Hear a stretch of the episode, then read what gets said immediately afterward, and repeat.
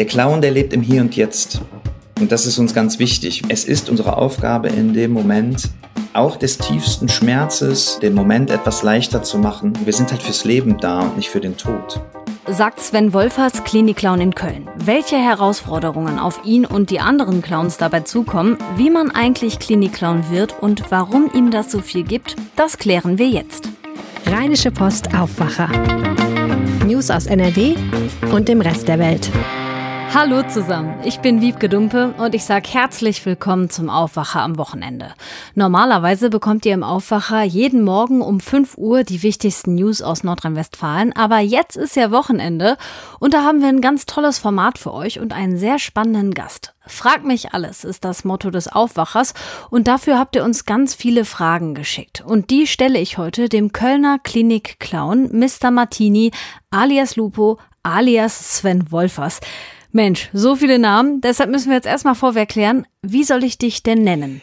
Das ist eine gute Frage. Vielen Dank für die Einladung. Ähm, dadurch, dass ich ja hier ein bisschen seriöser heute auftreten soll, würde ich sagen, dass du mich als Sven, also als meine Person quasi ansprichst. Nichtsdestotrotz ähm, ist der Clown natürlich immer dabei. Deswegen wird Lupo und Herr Martini vielleicht auch immer so ein bisschen durchstechen, aber ansprechen am besten als normale Person Sven Wolfers. Hallo Sven Wolfers. Hallo. Die Kölner Klinik-Clowns besuchen zum Beispiel Kinderstationen, aber auch Seniorenheime und Hospize, um den Menschen, die in der Klinik sind oder eben in der Einrichtung, ja, so ein kleines Lachen ins Gesicht zu zaubern.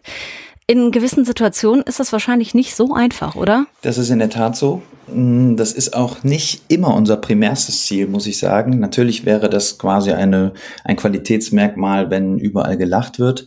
Aber unser primäres Ziel ist eigentlich in die Begegnung zu gehen und die Energie im Raum, im Zimmer, im Bereich, je nachdem, wo wir sind, positiv zu verändern. Das ist eigentlich das, das höchste Ziel, was wir erreichen können. Deswegen äh, wird auch nicht immer so laut gelacht, vielleicht auch mal innerlich und auch mal vielleicht auch ein bisschen nachdenklich, aber wichtig ist uns quasi ein Energiewechsel. Bevor wir dieses Thema ein bisschen vertiefen, würde ich ganz gerne einmal klären, wie sieht denn so ein typischer Besuch aus bei den Klinik-Clowns und gibt's den überhaupt? Es gibt Strukturen, es gibt Abläufe sicher, aber jeder Besuch ist in der Tat anders und der ist sehr individuell und das soll auch so sein das muss auch so sein. Das finden, gerade das finden wir schön. Ähm, wir sind immer im Duo unterwegs. Das hat verschiedene Gründe, künstlerische Gründe, Qualitätsgründe, dass wir uns äh, durchaus doch auch so ein bisschen gegenseitig checken äh, während des Spiels. Äh, wir treffen uns, grooven uns ein, synchronisieren uns, versuchen so quasi unser persönliches unseren persönlichen Tag so ein bisschen abzuwerfen, dass wir quasi in die hohe Clowns-Energie kommen, in die tolle, wunderbare Clowns-Energie und gehen dann los. Relativ unbedarft. Wir gehen aber dennoch nie los, ohne Expertinnen vor Ort zu fragen. Also wir kriegen immer eine Übergabe, ob es medizinisch-pflegerische Einschränkungen äh, gibt, ob es äh, Bewohnerinnen gibt, die gerade nicht da sind. Äh, also wirklich äh, die Besonderheiten. Wir würden uns nie als Expertinnen quasi für diese Menschen äh, bezeichnen. Wir sind quasi ein, ein Add-on, ein Boni, ein, ein äh, Zusatz und würden halt nie ohne eine Übergabe gehen. Zwei Dinge finde ich gerade ganz spannend. Einmal das Thema Clown-Energie. Also du, du hast gerade gesagt, da muss man irgendwie reinkommen. Was heißt das? Es gibt technisch, künstlerisch, also in der Clown-Ausbildung lernt man halt so ein bisschen verschiedene Energien zu bedienen. Der Clown ist meistens immer so ein, so ein Tick höher, als wir, ich sag jetzt mal einfach mal normal durchs, durchs Leben gehen. Äh, der Clown hat immer so ein bisschen mehr Drive, ein bisschen mehr Engagement, ein bisschen mehr, also bewusst ein bisschen mehr drüber zu sein, ohne ohne äh, negativ drüber zu sein. Äh, das braucht man, um quasi so auch so ein bisschen diesen Unterschied darzustellen zur normalen Welt vielleicht. Wir wollen ja was geben. Also wir nehmen, wir nehmen das auf, wo wir hinkommen und dann wollen wir quasi daraus was, was kreieren, was wir verschenken letztendlich. Und das, äh, das ist ganz hilfreich, da quasi eine Energiedifferenz zu haben. Und da gibt's theaterpädagogische, zirkuspädagogische äh, Mittel, wie wir uns als Duo auch darauf einstimmen, wie wir auch selber als Clown in die Haltung des Clowns kommen und dann haben wir direkt schon eine andere Energie, mit der wir starten in so ein Spiel, in so einen Einsatz. Wir haben eine Frage bekommen von Diana. Ähm, sie schreibt, überlegst du dir vorher ein Konzept, also je nach Situation und Anlass? Äh, wir überlegen uns kein Konzept. Also es gibt so einen Werkzeugkoffer, den hat man, den lernt man in der Clownschule, den, den hat man sich so erarbeitet über die Erfahrungen. Es gibt Routinen. Äh, das ist immer gut, die zu haben, weil äh, wenn es mal nicht klappt oder wenn es mal nicht ankommt, sind das auch manchmal in der Schlagerwelt würde man sagen Evergreens oder so. Das, das sind so Sachen, die, die, die catchen. Äh, das ist oft bei Kindern, das sind kleine Zaubertricks, kleine Moves, kleine Slapsticks. Aber vom Grundsatz her brauchen wir das eigentlich nicht. Das ist unser Anspruch. Das heißt, unser komplettes Spiel ist improvisiert. Äh, wir haben keine Show vorbereitet wie ein Bühnenclown, äh, was auch einige von uns sind, aber im, in der Klinik, im Seniorenheim, im Hospiz, auf der Palliativstation gehen wir bewusst rein in die Situation gehen in die Begegnung und schauen, was uns da geboten wird und nehmen das auf und improvisieren daraus ein clowneskes Spiel. Okay, du hast gerade schon gesagt, es gibt so Dinge, die immer ziehen. Wir haben eine Frage, ähm, gibt es genau ein Trick oder ein Zauberkunststück, was immer geht und mhm. womit bricht man am schnellsten das Eis? Das ist ganz schwer zu sagen. Also das kann ich natürlich jetzt auch nur aus meiner Perspektive sagen, weil wir halt so individuelle Clowns sind mit, mit ganz vielfältigen Kompetenzen, auch künstlerischerseits. Wir kommen alle unterschiedliche Basisberufe auch. Das macht vielleicht auch den Clown ein bisschen aus, zumindest meinen. Ich kann halt nichts richtig. Der Clown selbst denkt aber natürlich, dass er das richtig kann. Das ist schon mal ein ganz gutes, eine gute Voraussetzung, um Clown zu sein. Also der Selbstwert eines Clowns ist immens hoch. Äh, der, der ist halt der Experte, die Expertin für alles. Äh, bei mir persönlich sind so kleine Zaubertricks, die gar nicht so, die man jetzt nicht von, von den Ehrlich Brothers oder von Siegfried und Roy oder so kennt aus dem Fernsehen. Es sind so kleine, man nennt es Palmieren, das sind so kleine Schaumstoffnasen, die wir manchmal verschenken. Jetzt in Corona ist es natürlich nicht erlaubt, aber äh, wenn wir so Giveaways haben, die dann quasi hinter Ohren, an Füßen, an irgendwelchen Stofftieren der Kinder beispielsweise auftauchen. Das sind also eher so die Kleinigkeiten, die äh, gerade im Kinderbereich wirken. Im Bereich der Senioren ist es oft so, dass dass wir da natürlich viel über Musik kommen, gerade wenn man an auch den Bereich der, der Menschen mit äh, dementiellen Erkrankungen, Beeinträchtigungen denkt, äh, wo quasi die kognitive Ebene sehr eingeschränkt ist. Da versuchen wir halt ganz stark natürlich über die Emotion zu kommen und dann vielleicht auch über alte Lieder, die die Menschen dann präferiert haben, zu kommen, um da quasi den Zugang zu schaffen zum, ja, zum Herzen letztendlich. Und darauf kommt es wahrscheinlich an. Ich möchte einen Punkt ansprechen. Du hast vorhin gesagt, bei dir ist der Clown ein großer Teil deines Lebens und du kannst ja. nichts richtig, aber der Clown kann ja alles. Wie kombinierst du diese verschiedenen Identitäten oder was macht das auch mit dir? Das ist wichtig, äh, zumindest zu erkennen, dass das so ist. Also äh, ich, ich, ich äh, hatte am Anfang gedacht, ich müsste es trennen im Sinne einer guten Psychohygiene. Da kann ich aber auch wieder nur für mich sprechen, weil der Clown halt ja für jeden auch vielleicht so ein bisschen was anderes bedeutet. Für mich ist der Clown schon ein Teil meines Lebens geworden. Also als ich angefangen habe, habe ich gedacht, ich war relativ naiv, dann machst du mal eine Fortbildung und bist halt noch zusätzlich Clown, wie man halt zusätzlich Erste Helfer, Erste Hilfehelfer ist oder zusätzlich ähm, Schülerlotse an der Straße, wie auch immer. Also ohne das zu diskreditieren, aber die äh, der Clown an sich ist für mich quasi auch eine Haltung geworden. Das heißt, auch ich als Person, jetzt Sven Wolfers, wenn ich mit dir spreche, versuche ich mir natürlich den Clown, also gar nicht bewusst mehr, sondern der Clown ist in mir und der verzeiht dann halt vieles, was im Leben halt so an Konventionen gefragt ist. Man muss halt relativ korrekt sein immer. Wir wir sind eine Leistungsgesellschaft, man darf eigentlich nicht scheitern. Und das sind genau die Attribute, die ja ein Clown darf, die er sogar muss. Also der Clown muss scheitern, um Erfolg zu haben, nahezu.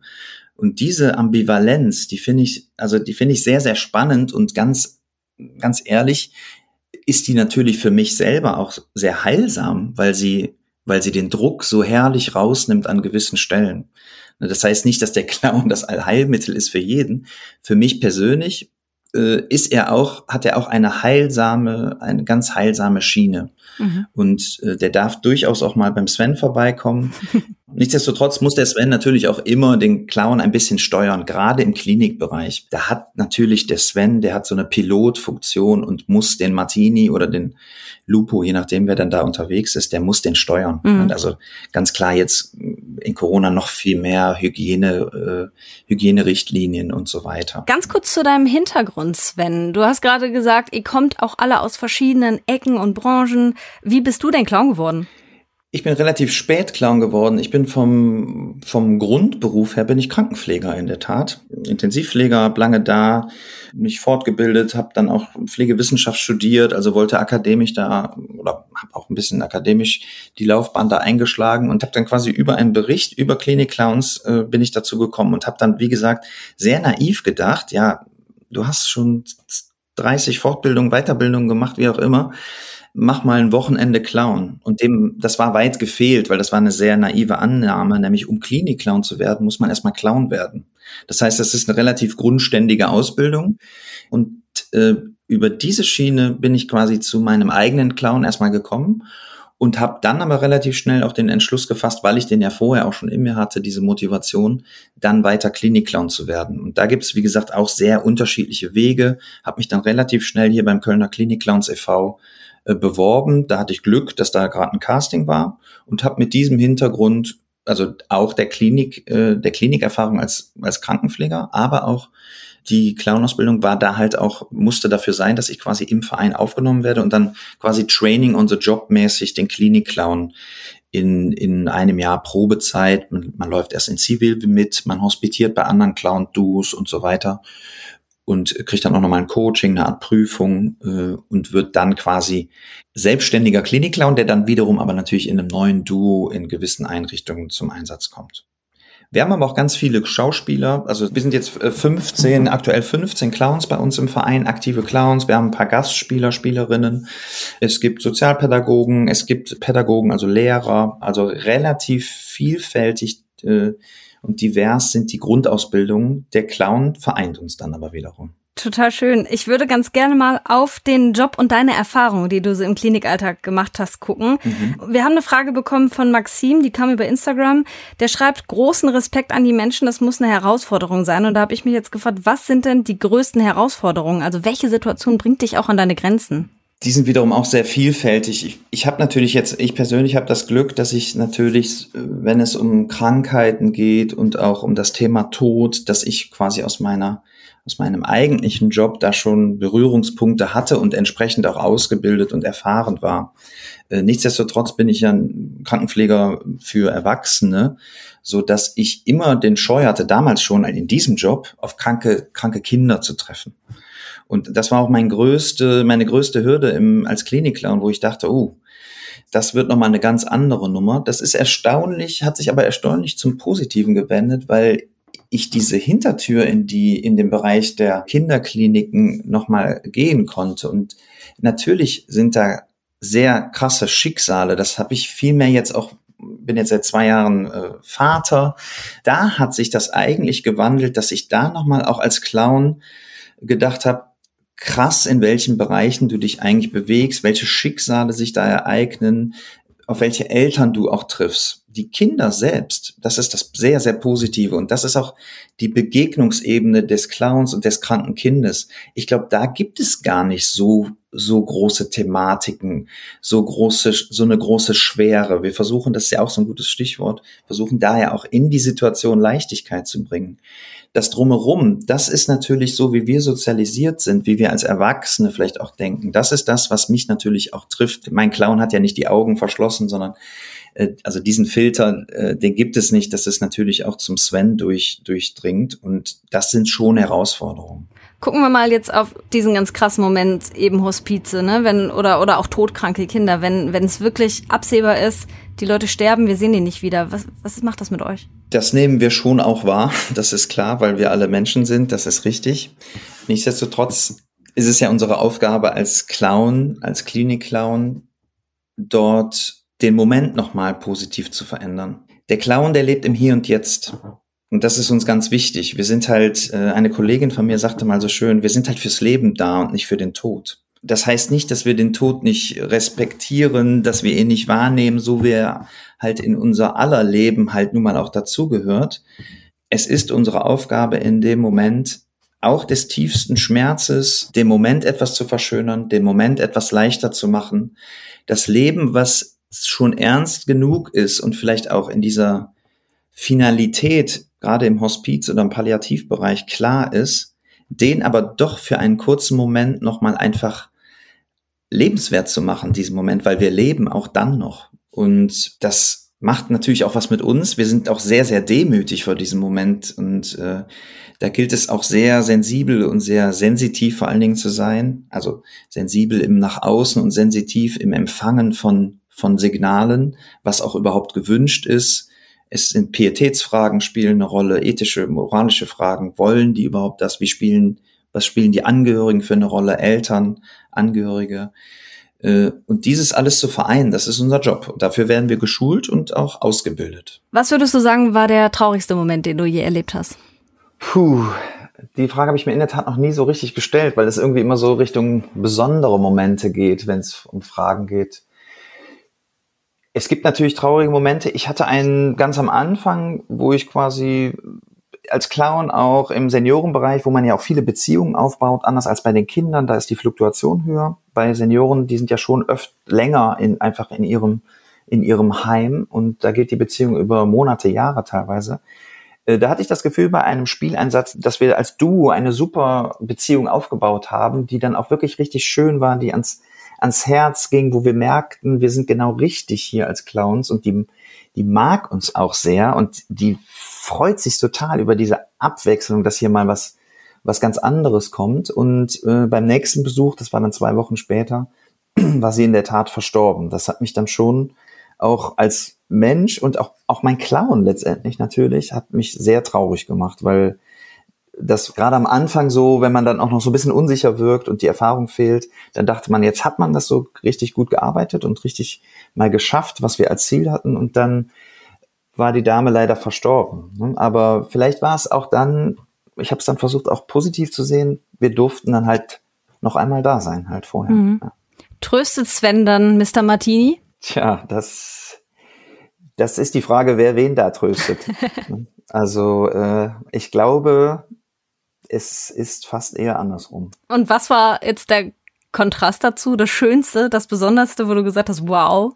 Das sind unzählige und die möchte ich fast gar nicht als, als Qualitätsmerkmal so am Ende des Einsatzes festmachen. Es sind in der Tat diese ganz kleinen Momente, diese subtilen Momente, wenn, wenn demenziell Erkrankte Beeinträchtigte teilweise, wo wir hören von den Pflegekräften oder so, dass die, dass die eigentlich gar nicht mehr sprechen, dass die gar nicht mehr teilnehmen, dass, dass die kurz aufblitzeln, wenn wir ein Volkslied singen oder in Köln halt auch mal ein Karnevalslied oder so, dass die aufblitzeln, dass die vor Corona, wenn wir berühren durften, also vielleicht auch mal eine kurze Hand nehmen, dass da, dass da Reaktionen kommen, dass ein kleines Lächeln bei jemand, der die Clowns vielleicht doch ein bisschen mehr ablehnt, das gibt's ja durchaus auch, dass man da so den Durchbruch geschafft hat und quasi so akzeptiert wird als seriöser Clown, was ja fast schon Widerspruch in sich ist. Das sind aber, das sind tolle Momente, die, die ich total mitnehme und die ich natürlich für, in meinem Erfahrungsschatz halte und dann auch wieder, wieder mitnehmen in eine neue Situation. Das ist,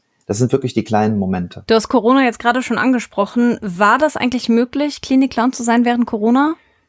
Das war sehr, sehr schwer möglich und das war sehr, sehr traurig. Also insbesondere für uns, aber wir glauben sogar auch für die, wo wir eigentlich äh, immer hingehen, nämlich insbesondere in den Senioreneinrichtungen. Wir haben am Anfang proaktiv den Verein auch äh, aus Sicherheitsmaßnahmen einfach geschlossen, wenn man so will, sind auf Eis gegangen und haben uns natürlich ganz klar nach den, nach den Regeln der, der, der Bundesregierung gehalten, aber auch nach den individuellen Regeln der Häuser. Wir haben teilweise jetzt noch Häuser, denen es einfach zu heikel ist, dass wir da hinkommen, äh, obwohl wir alle in den besonderen Schutz der Impfung gekommen sind, weil wir halt auch die Häuser wechseln.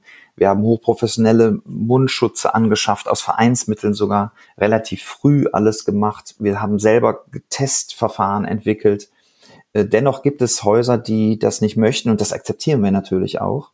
Wir haben aber dennoch dann auch Alternativen natürlich geschaffen. Also wir sind auf Videoeinsätze gegangen, bisschen wo es möglich war. Wir sind in Kinderkrankenhäusern ganz oft auf Balkone gegangen, vor den Scheiben haben wir gespielt. Das war eine tolle Erfahrung und eine neue Erfahrung für uns, die wir jetzt auch mittlerweile so mit rübernehmen in das, in diese neue Zukunft, in das neue Spiel. Aber es war natürlich schwer zu ertragen. Wir sind auch teilweise im Kontakt geblieben mit, mit ganz klassischen Postkarten, mit Briefen, mit Anrufen äh, zu, zu Seniorinnen, wo wir dachten, das passt und das ist auch möglich. Und es ist auch immer noch, spielen immer noch mit Maske. Es ist natürlich immer noch sehr, sehr schwer, weil gerade die Mimik fehlt. Du hast gerade gesagt Maske, da wollte ich hinaus äh, drauf, weil du hast so eine rote Nase. Wie machst du denn das mit der Maske? Sieht man die dann überhaupt oder klemmst du dir die drauf oder wie muss ich mir das vorstellen? Die klemmen wir in der Tat jetzt gerade drauf. Ne? Das ist ja die kleinste Maske der Welt, die rote Nase. Das ist ja quasi vom Clown quasi das zentrale Element. Wir haben gefragt, ob wir es dürfen. Wir haben auch einen Experten, der Hygieniker ist, Hygienemediziner in der Uniklinik, der uns geraten hat, wie wir das machen, dass das nicht äh, festgetackert wird, weil ja dann im Mundschutz wieder ein Loch wäre und so weiter. Aber wir haben sie oben drauf. Es sieht etwas komisch aus, aber genau das ist ja vielleicht auch das, was, was wir wollen. Hm. Und du hast gerade gesagt, ihr seid ja ganz schön kreativ geworden. Ne? Ich könnte mir vorstellen, wenn ich jetzt da im Krankenhaus liegen würde, mir geht's schlecht und dann kommen die Clowns, das ist gerade in dieser Zeit doch ein noch mehr Lichtblick, oder? Was habt ihr da wahrgenommen? Genau das haben wir wahrgenommen. Und das war auch so, da waren wir auch so froh, dass das so ist, weil wir hatten natürlich so ein bisschen die Befürchtung, durch die Pause haben die uns vergessen. Ist das überhaupt noch up to date? Ist das noch, äh, ist das noch äh, zeitgemäß, dass wir da hingehen? Und das haben wir in vielen Gesprächen, auch mit den Häusern selber und mit den Verantwortlichen dort, äh, haben wir das quasi auch rausgefunden, dass das wirklich wichtig ist. Und das ist natürlich ein ganz tolles Gefühl für uns, dass wir da äh, ja so wertgeschätzt werden. Und wir merken das auch immer bei den, äh, gerade bei den Seniorinnen, äh, die, die sich freuen, dass wir endlich wieder da sind, dass wir endlich wieder noch ein Zusatzprogramm zu den tollen Programmen, der eh oft auch vom sozialen Dienst beispielsweise in Altenheimen äh, äh, programmiert wird, äh, dass wir aber trotzdem zusätzlich noch da sind und diese besondere Kunst der Klinikclownerie, Kontaktclownerie da, da präsentieren dürfen. Da freuen sich doch sehr viele und das ist für uns natürlich ein, ganz schöne Resonanz und ein ganz tolles Lob auch. Ne? Also da freuen wir uns, dass das wieder möglich ist. Wir haben jetzt schon viele Reaktionen gehört, die so in Richtung Freude gingen. Ähm, wenn ihr durch die Klinik geht, dann klopft ihr ja an und fragt, dürfen wir reinkommen. Ist es schon mal passiert, dass euch jemand wütend rausgeschmissen hat? Ja. und das ist gut so. Das ist gut so und das darf jeder machen. Das, da ist jeder Mensch frei. Wir drängen uns nie auf, deswegen klopfen wir auch noch, auch wenn es manchmal künstlerisch vielleicht sogar ein Hindernis wäre, weil dann wäre es vielleicht mal schöner, im Flow reinzugehen. Es ist aber gerade auch bei Kindern letztendlich, aber auch bei Senioren ist es vielleicht auch mal wichtig, dass die dass diese Menschen auch nochmal quasi eine gewisse Form von Autonomie erleben, dass die dann auch wirklich mal, weil sie so oft quasi gegängelt werden, du musst, du musst, dann auch wirklich mal selbst entscheiden können, so, du fliegst jetzt raus. Und das nehmen wir dann entweder ins Spiel auf und gehen dann quasi im, im Rausgehen, versuchen wir noch einen Slapstick oder versuchen nochmal um eine andere Ecke dann doch nochmal drei Minuten zu bleiben. Das gelingt uns dann auch. Aber dieses kräftige Rausschmeißen, das ist, glaube ich, auch ein ganz wichtiger Impuls. Das ist, äh, das, das nehmen wir als Geschenk fast auf. Äh, nicht fast, sondern wir nehmen es als Geschenk auf, dass die Leute dann auch selber mal entscheiden dürfen wieder. So, nee, ich habe keinen Bock auf Clowns und das ist gut so musste während deines Besuchs schon mal medizinisch interveniert werden? Also gab es irgendwie einen Asthmatiker oder so, der sich vor Lachen nicht mehr eingekriegt hat? Oder weiß ich, ein verletztes Kind, was sich dann beim Versuch zu jonglieren noch, noch mal den Arm gebrochen hat oder so? Gab es solche Situationen? Das gab es Gott sei Dank bei mir noch nicht. Was, was mal so vorkommen könnte, ist, wenn, wenn Kinder mit einer Bauch-OP oder so, die natürlich dann nicht so viel lachen dürften, und gerade wenn man es versucht zu vermeiden, Lachen zu vermeiden, ist es dann meistens am schlimmsten, dass das vielleicht schon mal etwas geziebt hat. Das wissen wir aber natürlich auch aufgrund der Übergabe vorher und sind dann sehr vorsichtig oder gehen gar nicht erst rein. Was aber sein kann und was wirklich auch gut ist, wo wir sehr gute Erfahrungen haben, wenn Kinder beispielsweise Blut abgenommen bekommen oder eine Spritze kriegen oder so, dass zum Beispiel die Pflegekräfte oder die Mediziner, Medizinerinnen quasi uns bitten, kurz dazu zu kommen in so einen Ambulanzraum, in so einen Behandlungsraum, um dann quasi das Kind etwas davon abzulenken ne? oder quasi auf eine andere, auch wieder eine andere Energie, ein anderes Energielevel zu bringen, dass diese medizinische, pflegerische Behandlung dann etwas erträglicher wird für das Kind.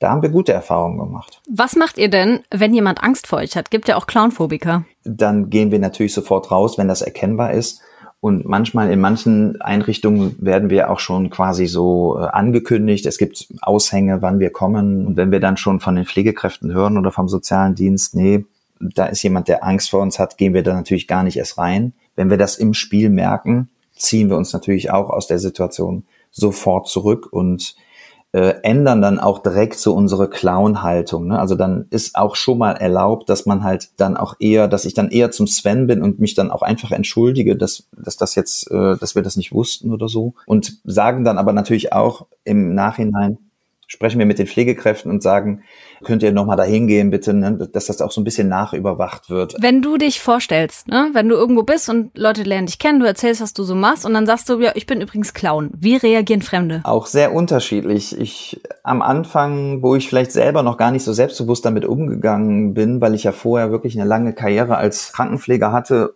wo ich dann lange brauchte, selber überhaupt zu sagen, ich bin Künstler äh, der auch wirklich vor Gesetzes wegen, weil ich in der Künstlersozialkasse bin und so Künstler ist. Am Anfang habe ich dann gesagt, habe ich das selber so ein bisschen runtergespielt, dass, ja, ist halt so ein Zusatzjob oder ist halt das, ne? Kann man nicht unbedingt so von leben, kann man in der Tat auch nicht, aber äh, mittlerweile bin ich sehr selbstbewusst und also wenn dann gesagt, wie klauen, was ist das denn? Das ist doch kein Job und so, dass ich das dann wirklich in der vielleicht jetzt nicht in der äh, Detailgenauigkeit, wie ich es jetzt hier bei dir mache, aber dass ich äh, versuche zu erklären, dass das ein für uns sehr ernster Beruf ist im Sinne von, also ernst im Sinne von, dass wir das professionell betreiben und dass wir Ziele damit haben und dass wir auch äh, gute Erfolge damit haben. Es gibt ja auch wissenschaftliche Studien mittlerweile. Eine läuft übrigens auch, wo wir auch beteiligt sind als aktive Clownsforscherinnen quasi im Sinne der Aktionsforschung. Es gibt wissenschaftliche Studien, dass Klinikclownerie wirkt. Ne? Also in Bezug auf Lebensqualität, in Bezug auf Wohlbefindensteigerung, in Bezug auf äh, Glückshormonansteigen, also Oxytocinwerte, die dann äh, sich hochgeschraubt haben nach einer Clownsintervention. Das gibt es. Mhm. Und darauf bauen wir. Und, ja. Du hast gesagt, ganz am Anfang, äh, die Klinik Clowns sind ein Verein und ihr seid auch zusammengeschlossen in einem Dachverband. Wir haben eine Frage bekommen über Instagram von einer Hörerin. Äh, wie kann man denn die Klinik Clowns eigentlich unterstützen? Genau, wir sind ein Verein, wir sind ein gemeinnütziger Verein, Kölner Klinik Clowns e.V. Es gibt natürlich die Häuser und da die Einrichtungen, die sagen, okay, wir haben hier Budgets, wir haben Fördertöpfe, wir haben Fördervereine. Uns ist es das wert, das direkt zu finanzieren, weil man muss dazu sagen, unsere Kunst wird honoriert, also das Clownspiel an sich, der jeder Clown kriegt ein Honorar, eine Gage, wenn man so will, im künstlerischen Sinne. Äh, alles, was drumherum ist, wir haben auch hauptamtliche Kräfte, zwei Festangestellte beispielsweise, die, die die ganze Administration, die Terminorganisation machen. Äh, das braucht natürlich Geld. Was aber wir als Clowns noch zusätzlich leisten, ist viel Ehrenamt. Und um dieses ganze Ding, diesen ganzen Apparat zu steuern, sind wir auf Spenden angewiesen. Und das, da möchte ich jetzt nicht hier direkt Werbung machen, aber das, das könnte man natürlich machen, uns da zu unterstützen. Was uns auch immer hilft, ist natürlich Öffentlichkeit. Ne? Also sowas wie, wie ihr hier macht, das finden wir ganz toll. Ne? Also auch in diesem Format, dass wir mal drüber reden dürfen, weil diese Clowns-Einsätze an sich, die sind ja im Verborgenen. Es ist auch ethisch schwierig, da jemand mitzunehmen, weil es zum einen den, die Privatsphäre äh, verletzen würde desjenigen, den wir bespielen und zum anderen auch das Clownspiel ganz anders machen würde. Ne? Wir sind ja wirklich in einem sehr geschützten, in einer ganz geschützten Situation dann, wenn wir, wenn wir äh, ins Krankenhaus oder ins Seniorenheim gehen. Das heißt, aber Öffentlichkeit über die Arbeit an sich zu machen, äh, hilft uns auch immer. Das sind noch nicht mal immer finanzielle Spenden, sondern wirklich darüber reden und uns empfehlen. Wir kommen zum Ende langsam und da möchte ich dir ganz gerne noch mal zwei Fragen stellen. Die erste ist, möchtest du selber, falls du mal im Krankenhaus landest, äh, von einem Klinikclown entertained werden? Ich sage ja. Gut. Und ganz zum Schluss, was gibt dir persönlich das Clownsein in der Klinik? Es gibt mir ganz viel. Es gibt mir, ich bin unendlich dankbar, diesen Beruf ausüben zu dürfen. Es ich bin unendlich demütig nach jedem Spieleinsatz. Es ist immer wieder neu, es ist immer wieder äh, toll, in diese Begegnung gehen zu dürfen, auch wenn sie manchmal schwer ist. Und am Ende des Tages äh, ist dieses Verhältnis, natürlich gebe ich auch sehr viel Energie rein und ich bin auch richtig K.O. und auch platt und muss auch mal einfach nur liegen oder einfach mal spazieren gehen durch den Wald oder einfach mal mit meinen Kindern dann was anderes machen. Aber am Ende des Tages äh, bin ich sehr, sehr dankbar, voller Demut.